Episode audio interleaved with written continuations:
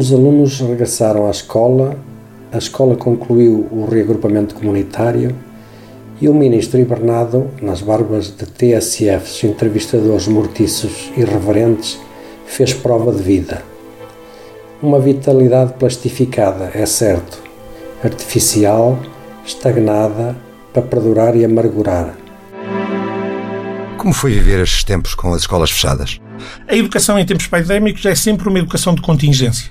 E quando compararmos a educação em tempos pandémicos com aquilo que era ou aquilo que nós queremos que seja depois da pandemia, nós sabemos que nestes tempos temos sempre menos e nunca mais do que antes ou depois. A escola que vamos ter logo se verá como será. Um amanhã jubiloso, por certo. Aquela que tínhamos e retomamos, para a gáudio do saudosista ministro, leva uma indisfarçável vantagem, como se provará adiante, sobre a escola digital de má memória. Mas ouçamos uma vez mais estas declarações categóricas.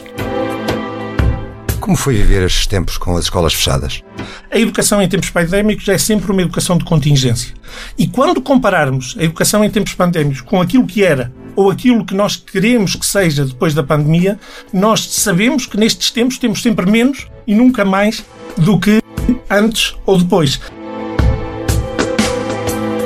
As notícias recorrentes sobre episódios mais ou menos trágicos de bullying ilustram essa superioridade indiscutível nas aprendizagens presenciais, sobretudo nos domínios socioemocionais, aplicadas nas intensas interações humanas experimentadas no Éden escolar sonhado pelo Sr. Ministro. Outro abono diferenciador e corroborador das teses ministeriais chega dos estudos abundantes sobre os níveis de vinculação e entusiasmo que a escola pré-pandémica induz nos seus alunos. Um desses inquéritos probatórios, conduzidos pela OMS e conhecido em 2020, compara a evolução registada de 2014 a 2018 nos níveis de saúde e bem-estar dos adolescentes da Europa e Canadá. A satisfação com a escola, estado decisivo para a performance escolar e para o bem-estar geral, decresceu de 2014 para cá. Só metade dos adolescentes inquiridos se sentem convenientemente acompanhados e apoiados por colegas e professores e só um terço dos adolescentes reportou gostar muito da escola, variando essa aprovação de forma decrescente em função do aumento da sua idade. Em Portugal, essa queda é de 18 pontos percentuais entre raparigas de 11 e de 15 anos e é de 14 pontos entre rapazes dos mesmos escalões etários. Por cá, pior ainda, menos de 2 em cada 10 adolescentes retira satisfação generalizada com a vida escolar 15% das raparigas e só pouco mais de 13% dos rapazes. Entre os jovens portugueses de 11 anos que participaram no inquérito e se declararam muito agradecidos com a escola, 29% são raparigas e 22% são rapazes. Aos 13 anos de idade, essa distribuição de aprovação por género já era só, respectivamente, de 14% e 10% e baixava drasticamente para uns míseros 11% nas raparigas e 8% nos rapazes da faixa etária dos 15 anos. Menos de um em cada 10 rapazes portugueses de 15 anos é capaz de assumir-se como muito contente com o pacote a que a escola tinha e tem para oferecer-lhe. Se a tendência se mantiver ou se se acentuar com a progressão na idade, Estará ainda entre os finalistas do secundário alguém que dê um amorfo satisfaz à escola que lhe coube em sorte?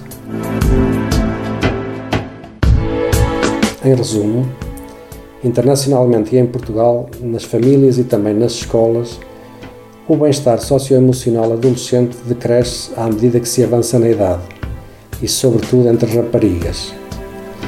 Apesar disto, atentas às declarações ministeriais e de muitos outros responsáveis educativos, a mistificação acerca do idílico contexto social escolar persiste. Os longos confinamentos e os traumas que lhe costumam ser associados devem ter cota parte na elisão desta realidade. E como a crise não é oportunidade de melhoria, e já agora acelerador de mudança, por certo também não. Em mais uma singularidade só própria da educação, ficou dito com autoridade. Porque aquela ideia, muitas vezes eh, quase de chavão e de, de argumento fácil que esta crise será uma grande oportunidade. Para as escolas não o é necessariamente. É uma falácia pensar que uma crise pode configurar uma oportunidade. Se entende de que lógica é devador o pensamento que sustenta a declaração de fé numa escola futura que se transfigura e melhora. Se o passado devolve herança envenenada atrás escrita, e o presente traumático se deseja apagar como a uma página negra da, cor, da crónica das nossas vidas, que novo normal é legítimo sonhar? Uma reposição do velho normal interrompido a revestir e ornamentar? Repousa no diamante Magalhães 2 todo o capital de esperança. E de impostos, já agora. A condenação da escola digital, apesar de federar o sindicato de oposição que integra docentes e outros dirigentes, não deixa de ser uma condenação da impreparação e incompetência dos professores na condução de um ano de um serviço educativo de medíocre qualidade. Não se extraem consequências da radicalidade de uma tal autoavaliação? E os visados neste chumbo oficial conformam-se com a sua própria caricatura ou reclamam dignidade. E os defraudados objetos deste ato falhado, forçados a uma exposição prolongada, que compensação podem exigir?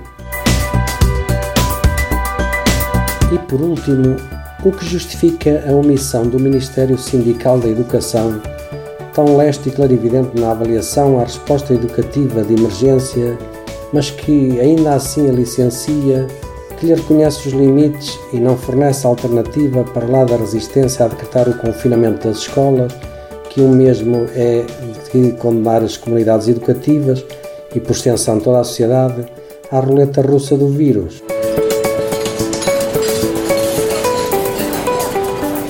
No pico das necessidades, digamos assim, tivemos 45 mil, 45 mil alunos a fazerem as suas refeições a partir da escola. O ministro, que também quer ser da ação social para a educação, nutre uma paixão indisfarçável pelo tema da paparoca servida nas escolas, patente na reiterada enfatização da magnitude da operação logística e por todo o mérito patriótico atribuído a esta missão humanitária de tal maneira que é legítimo considerar que, na lógica ministerial, uma instituição de ensino é uma cantina com a escola dentro. Mas se é no tabuleiro do almoço que se ganha a guerra da capacitação das futuras gerações, diga-se ao titular da pasta que estes carenciados hão de ter irmãos, pais e outros familiares que lhes reclamarão igualmente assistência. Se estes fossem os únicos reflexos do negacionismo e da inversão estratégica em que navega a equipa educativa, mas não é. Como se compagina esta doutrina com os planos governamentais e europeus de transformação digital?